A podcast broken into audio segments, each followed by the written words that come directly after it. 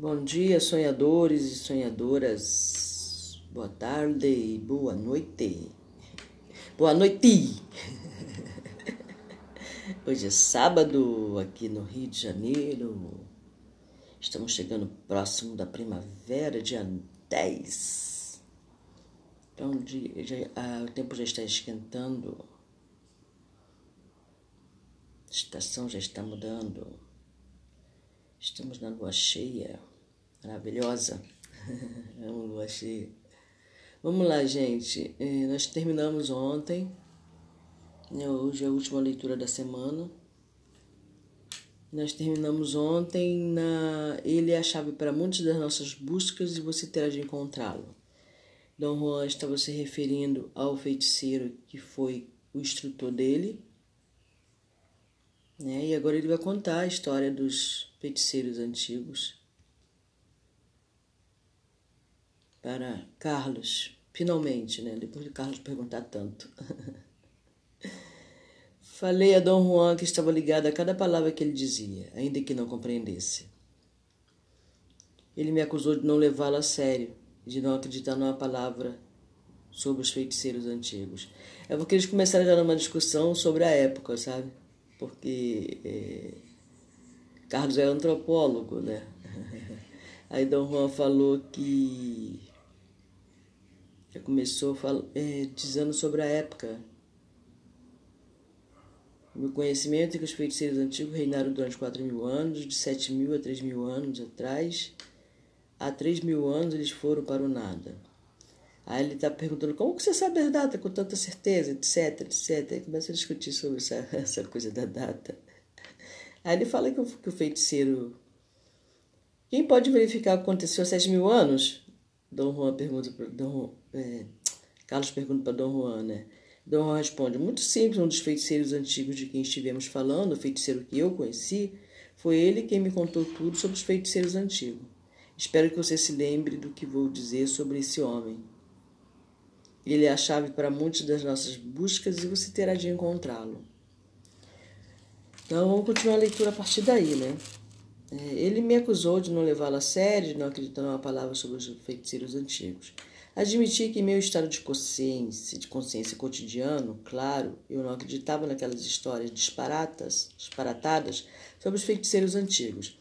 Então, é, ele percebe, né, a partir de todas as experiências dele com sonhar, ele percebe que no, é, no cotidiano ele tem um, um, tipo de consciência, mas quando ele passa para o mundo do sonhar, ele o que não é admissível aqui, ele passa a ser admissível lá e visto como real, não como um sonho, algo surreal, algo que não tem sentido, coisa desse tipo. Para ele passa a ter sentido, tá bom?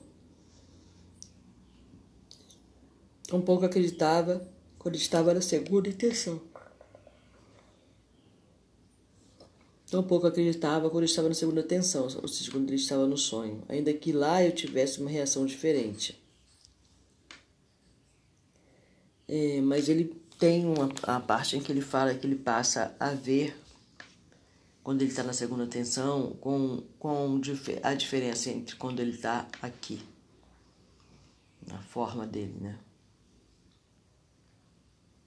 Ele, a reação dele também, né, talvez eu tenha entendido, a reação dele era de diferente da reação que ele tinha aqui. Aqui a reação era mais racional, né, digamos assim. Só fica uma história disparatada quando você avalia o que eu disse, ele observou. Se você não envolver o seu senso comum, permanece uma questão de energia, apenas uma questão de energia. É, ele, como, como estudioso, né, então, ele, ele, a tendência dele, como cientista, é avaliar tudo que se fala, né? Não tem como a gente não avaliar o que o outro está falando. O que, que ele está me dizendo, né? E aí você avalia com o seu senso comum. Não de uma maneira experiencial, digamos, é, científica, né? Quando ele fala senso comum, não é de uma maneira científica necessariamente, tá bom? E aí ele falou, ele envolve o seu senso comum, ou seja, o que todo mundo pensa a respeito. Que as outras pessoas pensam. O que está na mente coletiva é o senso comum. Né? Senso comum é de que a Terra não é redonda. Né? O senso comum é que a Terra é reta, né? Uma vez que a gente não anda, não se, não se vê andando em volta de uma bola. não é mesmo? Então vamos lá. Permanece uma é apenas uma questão de energia quando a gente deixa de avaliar sobre esse ponto de vista do senso comum, né? Porque você disse, Dom Juan, que vou encontrar um dos feiticeiros antigos? Porque vai. É fundamental que vocês dois se encontrem algum dia. Mas por enquanto, deixe-me contar outra história disparatada sobre um dos nagaus da minha linha. Então, é Dom Juan é um Yeti. É Yeti, é Yeti. Da linha Nagal.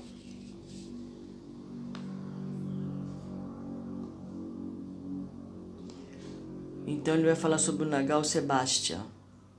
Contou que o Nagal Sebastian fora sacristão numa igreja no sul do México, em princípios do século XVIII. Em seu relato, Dom Juan enfatizou que os feiticeiros do passado ou do presente buscam encontro refúgio em instituições estabelecidas como a igreja. Ele achava que, devido a seu superior senso de disciplina, os feiticeiros são empregados de confiança e que são procurados avidamente por instituições que estão sempre em extrema necessidade desse tipo de pessoa. Senso de disciplina, né? Esse senso de disciplina tem que ter todo aquele que tem é, que está na busca espiritual. Disciplina, disciplina, disciplina. Aí você pergunta para mim: você é disciplinada? Entendeu a gargalhada não? Ai, ai, vamos lá. Eu estou no caminho. Dom Juan disse que, enquanto ninguém souber das atividades dos feiticeiros, sua falta de simpatias ideológicas faz com que lhe pareçam trabalhadores exemplares. Dom Juan continuou sua história e disse que um dia, enquanto Sebastião realizava seus deveres de sacristão, um estranho entrou na igreja. Um velho índio que parecia doente. Em voz fraca, disse a Sebastião que precisava de ajuda. O Nagal pensou que o índio queria o páraco, mas o homem, num grande esforço, dirigiu-se a ele. Num tom áspero e direto, disse que sabia que Sebastião era não apenas um feiticeiro, mas também um Nagal, ou seja, um feiticeiro da linha Nagal. Alamar, Alarmado pela súbita, súbita ocorrência, Sebastião empurrou o índio para o lado e exigiu desculpas. O homem respondeu que não estava ali para se desculpar, e sim para conseguir ajuda especializada. Disse que precisava receber a energia do Nagal para manter sua vida, que, segundo assegurou a Sebastião, cobria milhares de anos, mas que no momento estava se desfazendo. Sebastião, que era um homem inteligente e não estava disposto a prestar atenção àquele absurdo, insistiu que o velho índio parasse de bancar o palhaço. O velho ficou irado e ameaçou expor Sebastião e seu grupo às autoridades eclesiásticas, caso não atendesse a sua exigência. Dom Juan lembrou que naquela época as autoridades eclesiásticas estavam erradicando brutal e sistematicamente as práticas heréticas entre os índios do Novo Mundo e a ameaça do homem não poderia ser descartada. O Nagal e seu grupo estavam correndo perigo mortal. Sebastião perguntou ao índio como poderia lhe dar energia. O homem explicou que os Nagals, através da disciplina, obtêm uma energia peculiar. Eles guardam nos corpos e que ele iria cap captá-la de modo indolor do centro de energia no umbigo de Sebastião. Em troca, Sebastião teria não só a oportunidade de continuar seus afazeres sem perturbação, mas também receberia um dom de poder. A consciência de estar sendo manipulado pelo velho índio não foi do agrado do Nagal, mas o homem continuou inflexível e não deixou outra alternativa a não ser concordar com a exigência. Dom Juan me assegurou que o índio velho não estava exagerando em seus pedidos. Ele era um dos feiticeiros da antiguidade, um dos conhecidos como desafiadores da morte. Parece que havia sobrevivido até o presente, manipulando seu ponto de aglutinação de um modo que apenas ele sabia. Dom Juan disse que o que foi trocado entre o sacristão e aquele homem tornou-se mais tarde a base de um acordo unido, unindo todos os seis nagaus que seguiam Sebastião. O desafiador da morte manteve a palavra. Em troca da energia de cada um daqueles homens, fez uma doação, uma doação de poder. Sebastião teve de aceitar o dom, ainda que com relutância. Por encostado contra a parede, não teve outra escolha. Entretanto, os outros nagaus que o seguiam aceitaram felizes e orgulhosos de seus dons. É isso, né? Dom Juan concluiu sua história dizendo que, com o correr do tempo, o desafiador da morte veio a ser conhecido como o inquilino.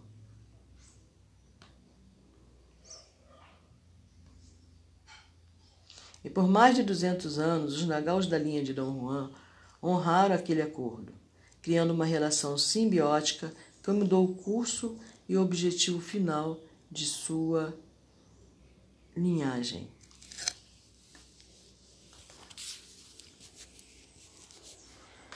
É... Vamos lá. Tá acompanhando tudo direitinho?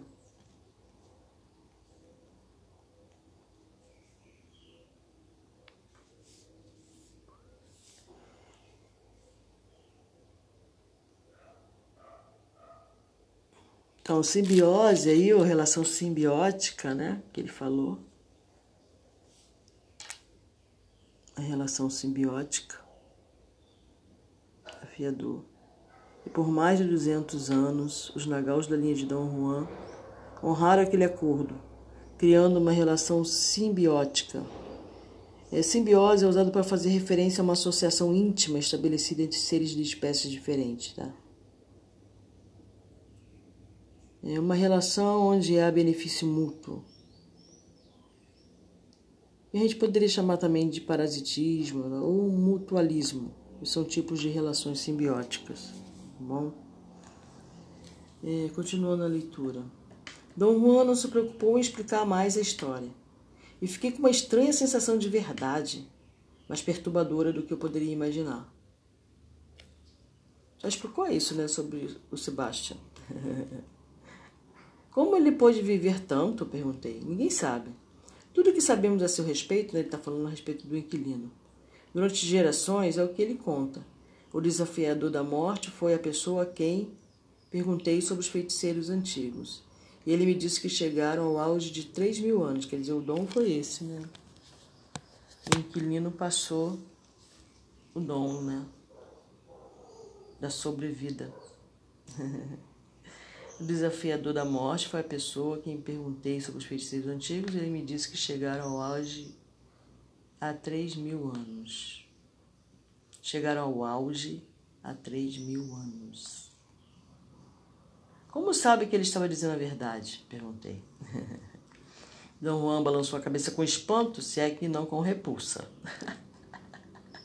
Quando você está encarando aquele inconcebível desconhecido lá fora, falou apontando para tudo ao redor. Não se enrola com mentiras mesquinhas. As mentiras são apenas para pessoas que não testemunharam o que está lá fora, esperando por elas. O que nos espera lá fora, Dom Juan? Sua resposta, aparentemente uma frase inócua, me aterrorizou mais do que se ele houvesse descrito a coisa mais horrenda. Algo absolutamente impessoal. Falou. Ele deve ter percebido que eu estava desmoronando fez com que eu mudasse os níveis de consciência para que meu medo desvanecesse. Ah, queria ter um Dom Juan na minha vida. Alguns meses mais tarde, minha prática de sonhar deu uma estranha reviravolta. Comecei a obter nos sonhos respostas a perguntas que estava planejando fazer a Dom Juan. A parte mais impressionante dessa esquisitice é que aquilo rapidamente passou a ocorrer nos períodos em que estava acordado. Eu um dia, sentado à escrivaninha, recebi a resposta a uma pergunta não verbalizada sobre a realidade dos seres inorgânicos. –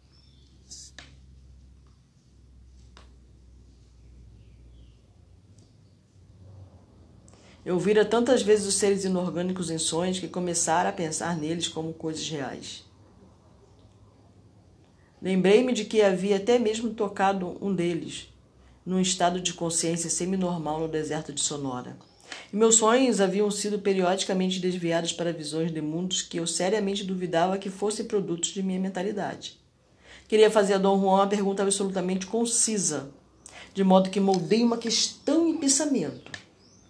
Se aceitarmos que os seres inorgânicos são tão reais quanto as pessoas, onde na estrutura física do universo, fica o lugar onde eles existem.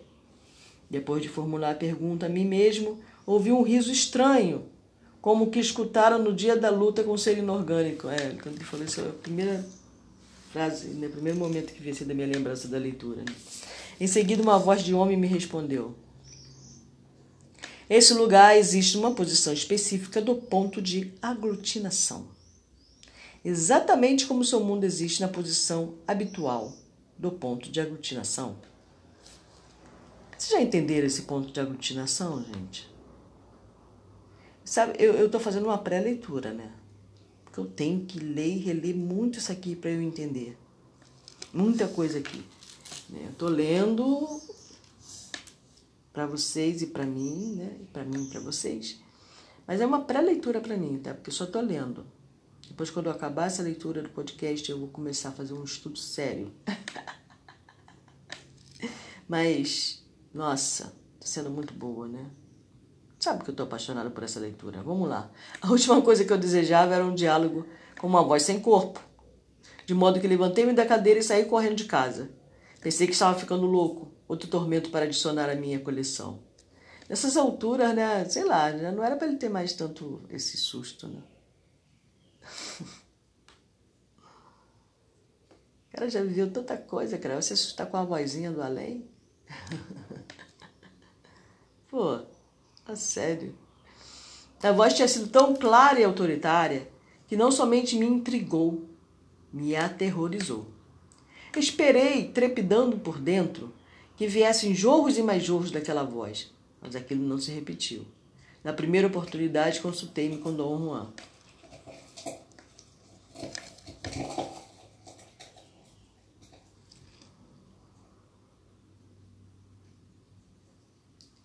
Ele não ficou nem um pouco impressionado. Você deve entender de uma vez por todas que essas são coisas normais na vida de um feiticeiro. Você não está ficando louco, está simplesmente ouvindo a voz do emissário do sonhar. Tem uma série no, no, no, no Netflix, né? Sabe, né? Sandman. Que fala sobre o sonho, o sonho, né? É o Senhor do Sonho, Sandman. Depois de atravessar o primeiro ou o segundo portão do sonhar, assista a série, é interessantíssima. Depois de atravessar o primeiro ou o segundo portão do sonhar, os feiticeiros chegam a uma fronteira de energia e começam a ver coisas ou a ouvir vozes. Na verdade, não são vozes, e sim uma única voz.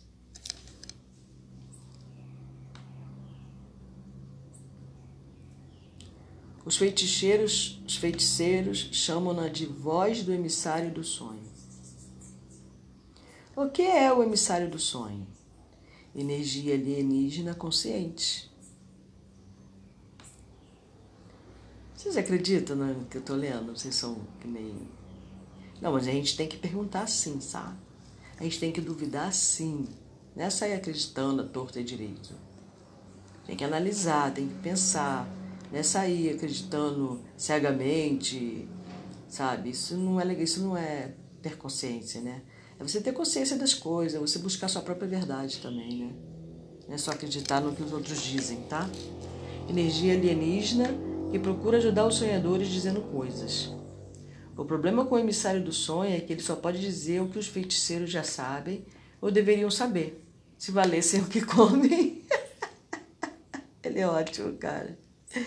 Virei fã, eu, eu, sou fã, eu tenho como. Eu sou fã do Osho, né? Porque a leitura do Osho é fantástica. É, quando eu acabar de fazer essa leitura diária, eu vou abrir uma leitura no livro O Ego do Osho.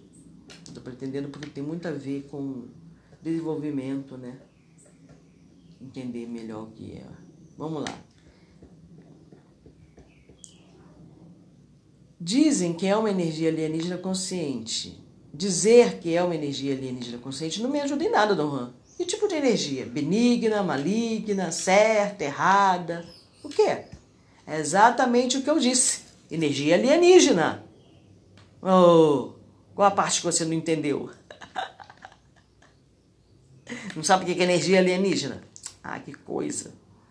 Uma força impessoal que transformamos em muito pessoal porque tem uma voz.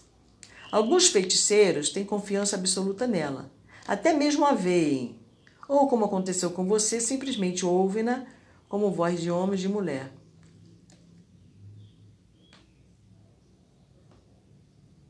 E a voz pode falar com você sobre o estado das coisas, o que na maior parte das vezes é visto como um conselho sagrado. Por que algum de nós ouvimos essa energia como se fosse uma voz?